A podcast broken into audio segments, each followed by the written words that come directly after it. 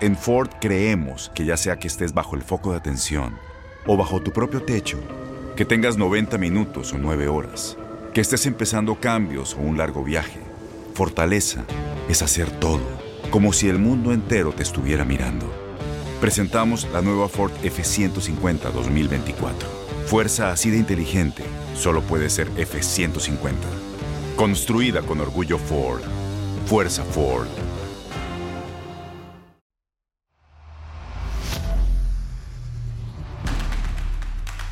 Algunos le llaman intuición, ingenio, ocurrencia, viveza, chispa, colmillo, pasión, entrega o simplemente corazón. Nosotros le llamamos creatividad. La creatividad latina está en todas partes. Solo hay que saberla encontrar. Somos agujas en el pajar. El podcast que busca y encuentra la creatividad latina en los Estados Unidos. Comenzamos.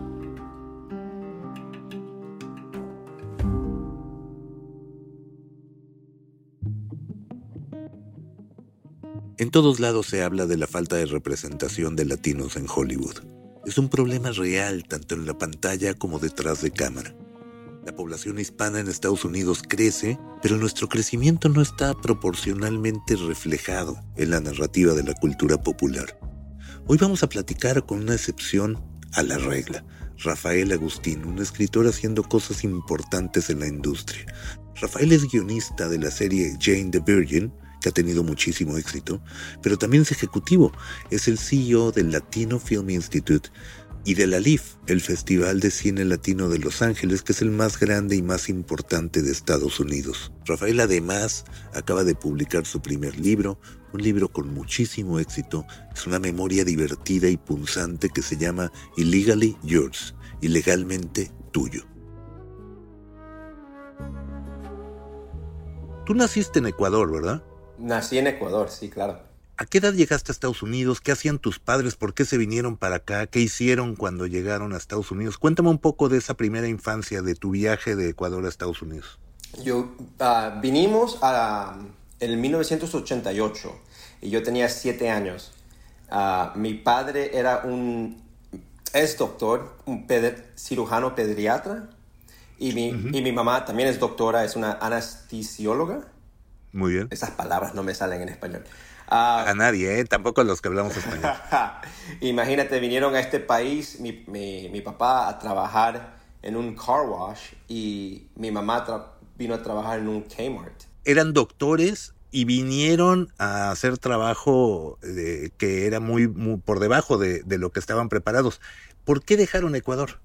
Uh, esa pregunta yo lo voy a tener que decir en inglés, so, I, so sí. I can express my, my personal thoughts. That's a question that I've been trying to answer for many years. When I look back and I look at the political turmoil and the economic turmoil, I realized that so much of what happened in Ecuador has to do with not just our, our past leaders, but the U.S. foreign policy. I, I write mm-hmm. it, I write very briefly in the book. Again, the book is a comedy, but I, but at the top, when I explain why we came to the United States, I, I point out that when I was born, the first democratically elected socialist president of Ecuador who wanted to nationalize our country's petroleum, his airplane, you know, curiously blew up midair. Mm. And then when I was one years old, I, remember I remember reading about the first democratically elected socialist president of Panama who was trying to nationalize the Panama Canal, and his plane also curiously mm-hmm. blew up midair. Uh, I mean, what was U.S. foreign policy doing all over Latin America that has caused a lot of Latinos from all over the Western Hemisphere to come to the United States? Claro, y antes, en los 70 también pasó lo mismo con el presidente de Chile, con Allende. Uh, ¿Qué hacía Nixon eh, en Chile? ¿Qué hacía Eisenhower uh -huh. en Guatemala? ¿Qué hacía Reagan all over Central America? Y yo creo que toda la gente que nos está escuchando y que venimos de América Latina, tenemos esta balanza bien clara. Sabemos que la política exterior de Estados Unidos en nuestros países afectó mucho. Por otro lado, de todos modos, sabemos también que venir a Estados Unidos es la posibilidad real de esto que llamamos el sueño americano, ¿no? Pero ya hablaremos después. Eh, lo que hicieron tus padres es el viaje de, los inmigrantes que dejan una seguridad y, profesiones y vienen pensando en un mejor futuro, sobre todo para ti, para sus hijos. Entonces llegas, ¿a qué ciudad de Estados Unidos llegaron? A Los Ángeles. Vinimos directamente al condado de Los Ángeles, a la casa de una tía que vivía en Walnut, California, y fuimos directamente a vivir en su garaje. Y, acuérdate que en Ecuador yo era un niño con que vivía con, con, mis abuelos y, la casa era, era grande. Entonces yo pensé que todo el mundo vivía en casas grandes y tenía el privilegio de tener como a empleadas y cosas así. Pero nosotros llegamos a los Estados Unidos a vivir en un garaje y me doy cuenta, oh, aquí en este país nosotros somos las empleadas. Interesante también que llegas de Ecuador a Los Ángeles, que es el epicentro de la mexicanidad Sí, sí, sí. Eh, y en donde no necesariamente había una comunidad ecuatoriana grande, ¿no? No, no, no. Y lo que es más, lo que me hacía reír es que cuando había un evento grande en Ecuador, una celebración, un cumpleaños, un aniversario, mi abuelo siempre contrataba mariachis. Entonces yo toda mi vida desde, niño escuchaba mariachis. Entonces yo llego a Los Ángeles y mis vecinos mexicanos tocan mariachis y yo les digo, oh, ustedes también escuchan a los mariachis ecuatorianos. no sabiendo que los mariachis son de Guadalajara. Entonces estás en Los Ángeles, te das cuenta de que tu vida ha cambiado de alguna manera, pero tienes el núcleo familiar, tienes a tus padres y de pronto, y, y esta es la gran revelación del libro, supongo que el principio del libro, cuando eres adolescente descubres que eres indocumentado. Así es. ¿Qué pasó? ¿Que te movieron el tapete? ¿Cómo lo descubriste? Punto número uno. Y dos, ¿de qué manera te cambió la cabeza? Bueno, yo, yo siempre supe que éramos inmigrantes. Yo estuve en el avión cuando vinimos acá, pero no, sabía que éramos indocumentados y mis padres no me, nunca me contaron y no me dijeron. Lo que es más, mi mamá siempre quiso guardar esa verdad para que yo no me sienta diferente. When I asked her about it, she always said, We didn't want you to feel different because we, didn't, we don't believe that dreams should have borders. Y, y, es la, y es la verdad. Yo no sabía por qué nos movíamos mucho. Yo fui como a siete diferentes escuelas antes de ir a la secundaria. Like before I got to high school, we moved to so many different cities all over Los Angeles, Southern California. ¿Y por qué era? Ahora ya sé que era porque mis padres eran indocumentados. Entonces le daban trabajo, encontraban que no tenían documentación, seguían otro trabajo y así seguían. Ahora en retrospectiva, ya como un adulto, ¿entiendes por qué tus padres no te lo dijeron o te hubiera gustado saberlo antes? No, lo, entiendo muy bien. Ah, lo entiendo muy bien. Me da una pena que no podía estar con ellos, especialmente en esos momentos bien, bien duros que no sabía qué estaba pasando. Por ejemplo, cuando mi abuelo, el primer como father figure que tengo en mi vida, una vez que él fallece en Ecuador y mi mamá no puede regresar a enterrarlo y tiene que tomar esa decisión o o ir a ver a mi madre y entrenar a mi padre y no poder regresar a este país o me quedo aquí con mi hijo y mi esposo. Y, en esos momentos para mí eran los más duros. Ahora, ahora que recuerdo todo, me imagino que esos eran los momentos más duros para, para mi mamá. Y me da mucha pena que no pude estar ahí para apoyarla. Claro, qué difícil. En términos prácticos, el descubrir eh, como adolescente en high school seguro esta realidad de dónde estás parado, seguro que en algún momento te dio miedo ¿Qué ibas a hacer si te regresaban a Ecuador? ¿Qué tipo de cosas pasaron por tu mente y de qué manera te hicieron cambiar el estilo de vida que llevabas? Um, bueno, primero me, me deprimió mucho. Me deprimió mucho y my first thought was, wow, I'm not going to be able to join the campus Republicans. Pero de, pero, pero de ahí mi mamá se sentó conmigo y me, me habló muy honestamente por qué no me, no me querían decir. And then at that moment I realized wow, they allowed me to just dream freely and wildly and grow up as an oblivious, stupid American kid, right? No baggage, no hangups until that very moment. Y todo, todo comenzó cuando traté de con, conseguir una licencia. De conducir, para manejar. Tenía 16 años, todos, todos mis amigos están trabajando y, y teniendo licencia. Entonces dije, ok, yo también quiero una. um, Pero después, de, lo, interesante era que después que descubrí la verdad, decidí de hacerme el chico más popular en la escuela para esconder esta realidad. So I quickly became like the class president and I quickly became like the prom king and I quickly became like the top 10% of my class because who would ever suspect mm-hmm. that the overachieving all American student was undocumented? And that's how I hid my, my truth for a while. Pero después te gradúas y tienes que salir al, al mundo real y ahí sí estás jodido. ¿Qué limitaciones te encontraste que la gente toma for granted y que para ti eran eran difíciles o les tuviste que dar la vuelta? Todas, ¿no? No, no, puedes aplicar para apoyo del gobierno federal para ir a la, universidad, no puedes manejar, no puedes trabajar, no puedes entrar en ningún edificio federal, no puedes ah, viajar, pero ¿sabes qué? Yo, yo decidí que nada de eso me iba a parar. I found a job under the table working at a local video store when those were still around. I, I didn't drive, but I walked everywhere and I took I figured out how to use public transportation in Los Angeles, and nobody takes public transportation in Los Angeles. Uh, I went to community college because I can pay for that out of pocket. I didn't need any financial aid, so I couldn't go to the universities that accepted me, but I can go to community college because it was uh, a much cheaper tuition. Uh, yeah, and I just kept living my life. ¿Nunca le dijiste a nadie o le decías a tus mejores amigos, a tu novia, o este era un secreto que se quedaba en las paredes de tu casa? Este era un secreto que se quedaba en las paredes de mi casa. Uh, comencé a decirle a uno o dos amigos, pero que eran latinos y que podían entender. Uh, después le dije a una novia amiga, a, mía que también era latina y la linda persona que era, dijo que se casaría conmigo para, para ayudarme. ¿Lo hiciste? No lo hice porque justo a ese tiempo entraron nuestros papeles. Porque nosotros aplicamos, aplicamos antes de salir de Ecuador y se demoró como 15 años para, para procesar. Increíble. Yo tengo amigos que son de Canadá, el mismo proceso que yo hice, tres meses. Nosotros 15 años. 15 años. Y de repente llega la noticia de que pasaron los documentos y ahí es que empiezas de nuevo a, a, recibes tu Social Security Number y te cambia la vida. Lo que es chistoso es que yo recibí mi carta de UCLA, que me aceptaron como estudiante, y recibí la carta avisándome que ya están en proceso mis papeles para mi permanent residency. En el mismo día que fui al, buzón, las dos cartas esperándome. Te cambió la vida en un día. Completamente. ¿Cuándo empezaste a escribir a todo esto? ¿Empezaste a escribir desde, desde niño?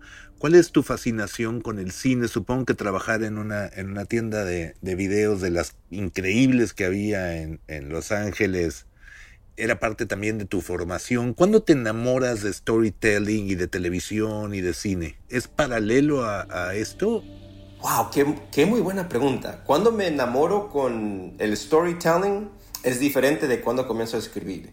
Uh, yo creo que siempre estuve enamorado con storytelling. Yo soy hijo único. Entonces yo siempre he estado solo, solamente con mi mamá y papá, tengo una muy buena relación con mi mamá, pero como yo y mi papá nos conectábamos, era siempre al fin del día nos sentábamos a ver, una película, porque así escapábamos nosotros. Y usualmente eran películas de acción, porque nunca tienes que traducir cuando when someone's just kicking ass. you don't have to translate that.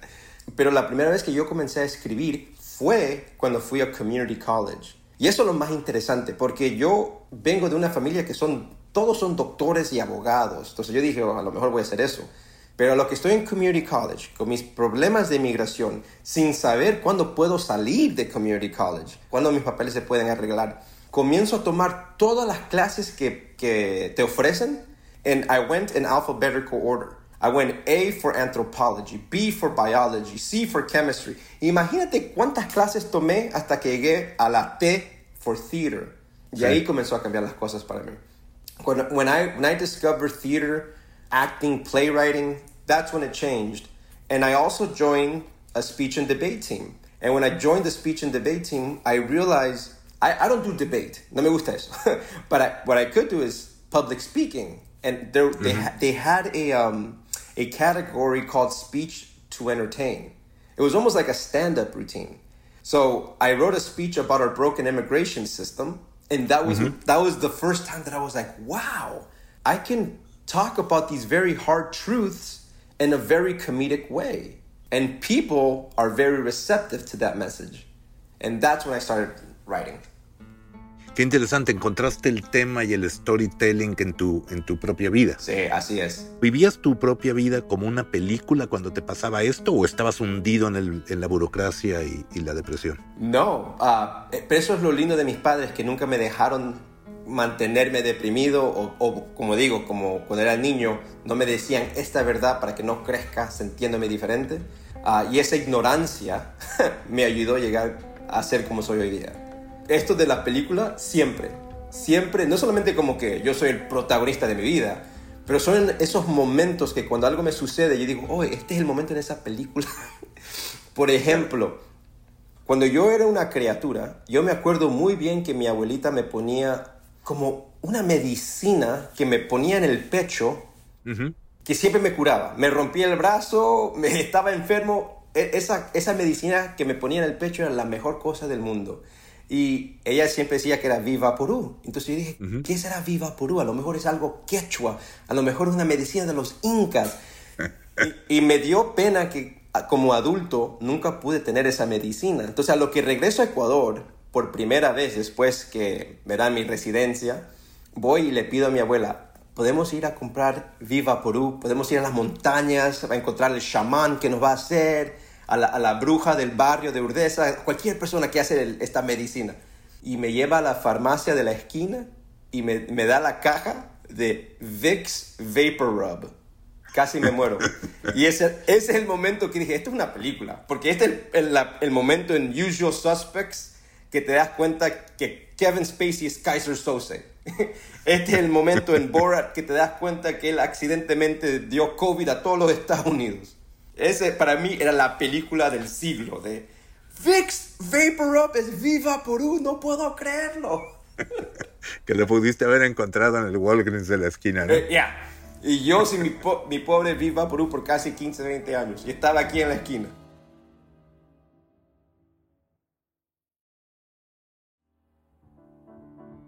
De ese momento en donde empezaste a, a hacer algunas rutinas o a escribir un poquito con, tono de comedia sobre los problemas de inmigración, a llegar a donde has llegado en tu carrera como tu escritor, ¿cuál fue tu break? Te, te digo porque todos leemos y estamos conscientes de que hay una falta de representación de latinos detrás de cámaras en Hollywood. ¿Cómo lograste pasar de estar a punto de ser deportado a Ecuador a ser uno de los, de los escritores que representan a los latinos en Hollywood? Cuando me di cuenta que tenía que contar mi historia. Contando mi historia me cambió la vida completamente. Y eso es algo que, que te puedo decir. Like, I was so ashamed of it. I, I, I didn't want to talk about my life experience or my immigration problems or being undocumented. But the second I started doing that, everything opened up for me. Cuando me di cuenta que quería escribir la historia de mis padres, pero como una serie de televisión, uh, hay, hay, una serie aquí en los Estados Unidos uh, viejísima, que se llama The Wonder Years. Sí, claro, me acuerdo, sí. Yo quería contar la nueva versión de eso, pero para latinos, diciendo um, qué pasaría si Kevin Arnold descubre un día que es indocumentado. Así de simple. Sí. Y, y, ese guion, contando mi historia, me hizo un Sundance Fellow. El Sundance Institute es uno de los uh, institutos de cine más importantes en los Estados Unidos. So they made me a Sundance Fellow. Con ese guion. Con ese guion. Ese guion también me, me consiguió mi primer agente de Hollywood, que todavía trabajo con él. Ese guion me permitió vender mi primera serie de, televisión a CBS Studios. Y ese guion también me dio la oportunidad de ir, de ir a trabajar para Jane the Virgin. Oye, ¿y ese guion se llegó a producir? Ese guion no se llegó a producir porque en ese momento no creo que los estudios estaban listos, aunque querían hacerlo, le daban mucho miedo de contar esta historia de un americano indocumentado, pero ese guion también fue lo que inspiró este libro. Hay mucha gente que está pasando por problemas migratorios similares y Legally Yours llega en un momento importante. Yo creo que sí, porque yo trabajo mucho con estudiantes indocumentados y lo que más escucho es que nosotros no supimos que éramos indocumentados hasta que aplicamos a ir al colegio, a la universidad we have like the same similar story where everyone finds out when they apply to go to college. Ahí es donde sale. Porque ahí es cuando la cosa se pone seria. Ahí es cuando estás entrando a ser adulto, estás sacando financial aid, tu social security number, your driver's license to go on to the next phase in your life. Sí, antes, antes de eso estás antes de eso vas, vas con gente que no te conoce en la calle. Nada. Ni en detención ni nada, no pasa nada. Ser adulto implica tener papeles, ¿no? ¿Qué es para ti ser americano? Ya que evidentemente no es, no es haber nacido aquí. Llegaste a los siete años. ¿Qué te hizo americano? La cultura, la televisión, los amigos en la calle, la idea de un futuro. ¿Qué es ser americano para ti? Más allá de un- dónde naciste. Todo eso. Se- eh, if we come of age in this country and all we know is this country and this culture and these movies and this music, um, and and on top of that, our parents and when we're allowed, we make our economy stronger.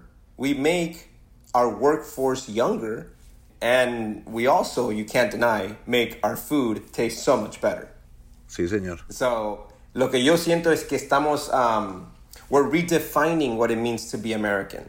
And that's good. Every immigrant that has come before us does the same thing. And ultimately, that's what the book is about. What does it mean to be American? Sé lo que haces en el Latino Film Institute. Te conocí a través de, de seguir tu trabajo ahí. Sé que también eres el director de, de Los Ángeles Latino Film Festival. Platícame un poco de lo que está haciendo con la juventud latina precisamente para tratar de, de meter más gente detrás de cámaras, porque sé que tienes el proyecto de Latinx Animators y tienes una escuela de cine o diriges una escuela de cine para jóvenes latinos. ¿Cuál es la idea detrás de todo eso y, y- y cómo va? Va, va muy bien, estamos creciendo muchísimo. Y, y el instituto, el Latino Film Institute, fue creado por el actor y productor Edward James Olmos, que todavía creo que es el único Mexican American to ever be nominated for Best Actor at the, at the Oscars. Ah, él, él fue el fundador del instituto, me hizo el CEO y lo que estamos haciendo juntos es son como tres programas que fueron como tres organizaciones, pero los juntamos abajo del LFI banner. One is La LEAF, the Los Angeles Latino International Film Festival, que es el festival de cine latino más importante y más grande de los Estados Unidos. The Youth Cinema Project, que es un programa educativo que hacemos por todos los distritos escolares aquí en California. Comenzamos en, lo voy a decir en inglés, we, we begin in elementary school, we work in middle school and in high school. So we're working mm-hmm. with students that are nine years old and up to like 16, 17 years old.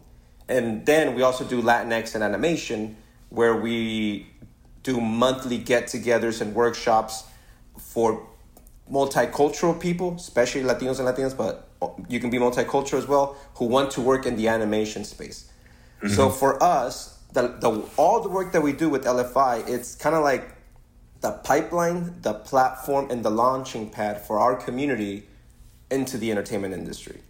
Ahora, el corazón de todo lo que hacemos es el Youth Cinema Project, porque el objetivo del programa es de que todos los estudiantes con quien trabajamos vayan a la universidad. Pero los, los muy pocos que quieren trabajar en cine, en la industria de entre- entretenimiento, queremos apoyarlos para que tengan una oportunidad. ¿Y cómo ves a- a- al joven talento que es de alguna manera el futuro no solamente de la industria, el futuro de la ciudad, el futuro del país? ¿Qué cosas quieren contar? ¿Qué, qué narrativas ves? ¿Qué les preocupa? Bueno, ah, todo depende en el grado con que, en cual Claro. están trabajando. Es chistosísimo. Porque cuando son bien jóvenes, lo que más le preocupa son como el zombie apocalypse. Y después llega a middle school y lo que más le preocupa es que si el chico o la chica también lo quieren como ellos lo quieren.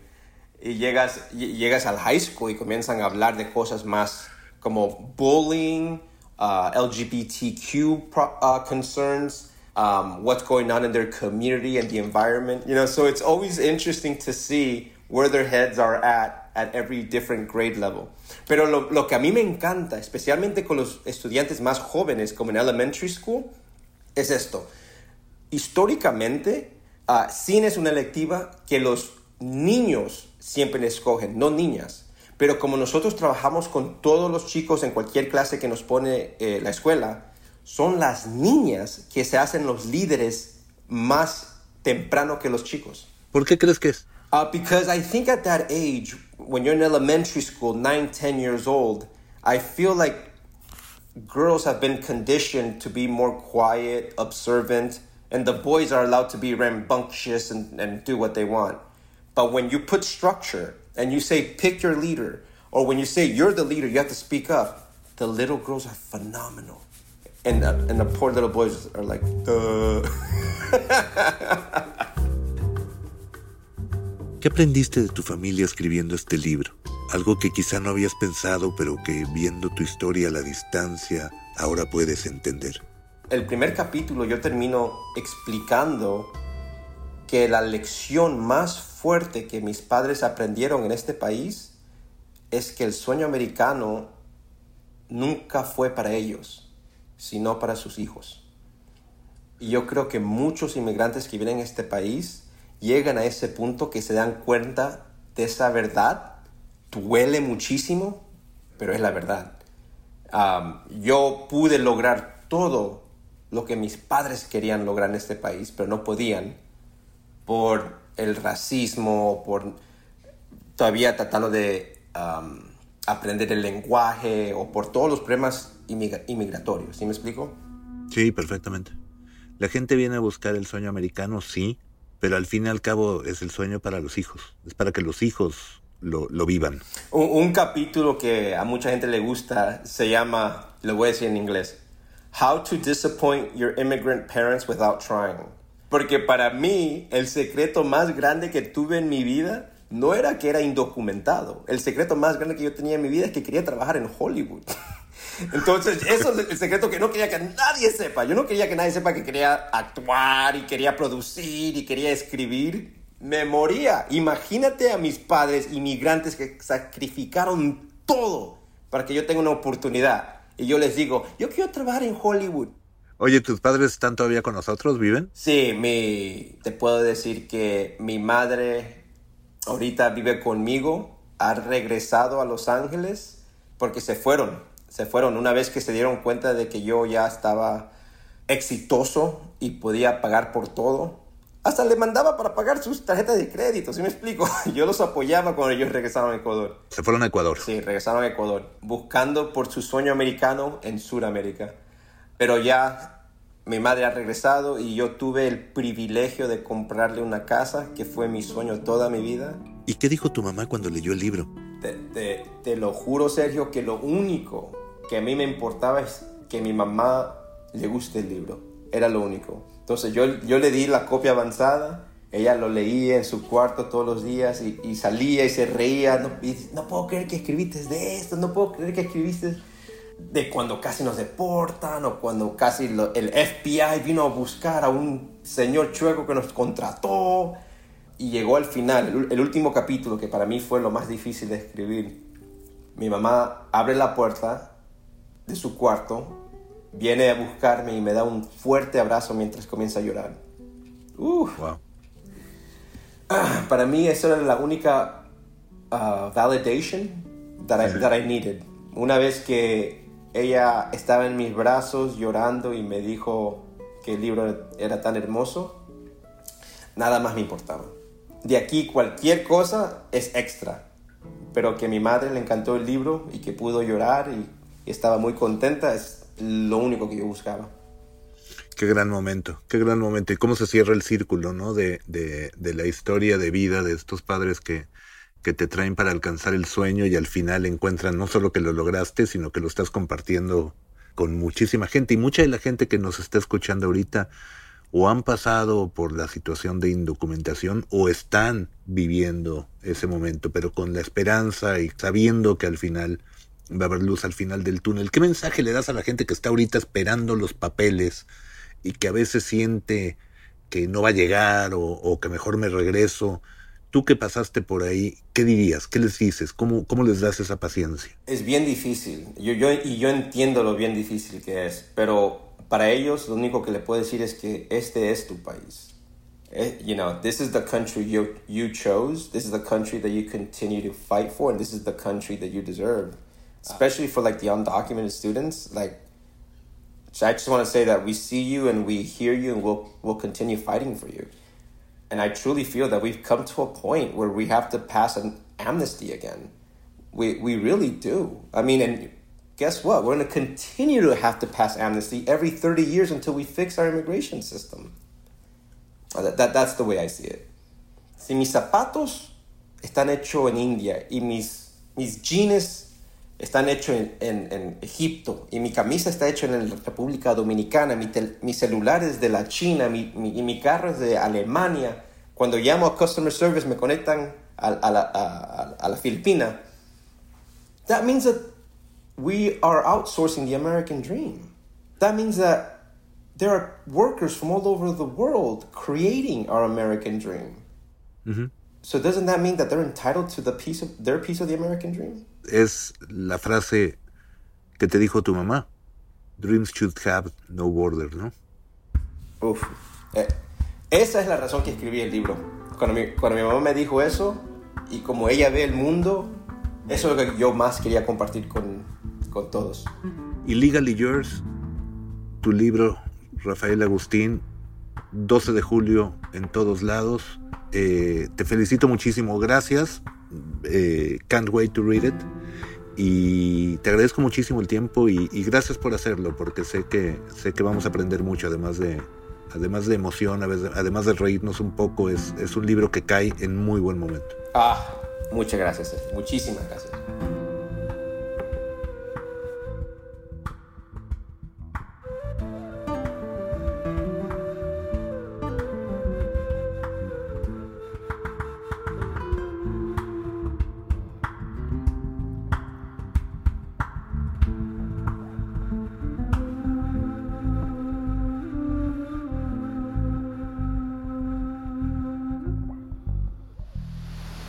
Así encontramos otra aguja en el pajar de las ideas, donde la creatividad latina tiene mil formas de expresarse. Agujas en el pajar, dirigido por Sergio Alcocer.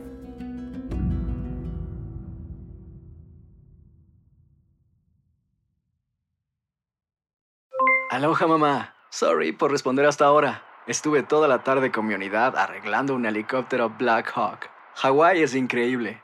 Luego te cuento más. Te quiero. Be All You Can Be, visitando goarmy.com diagonal español.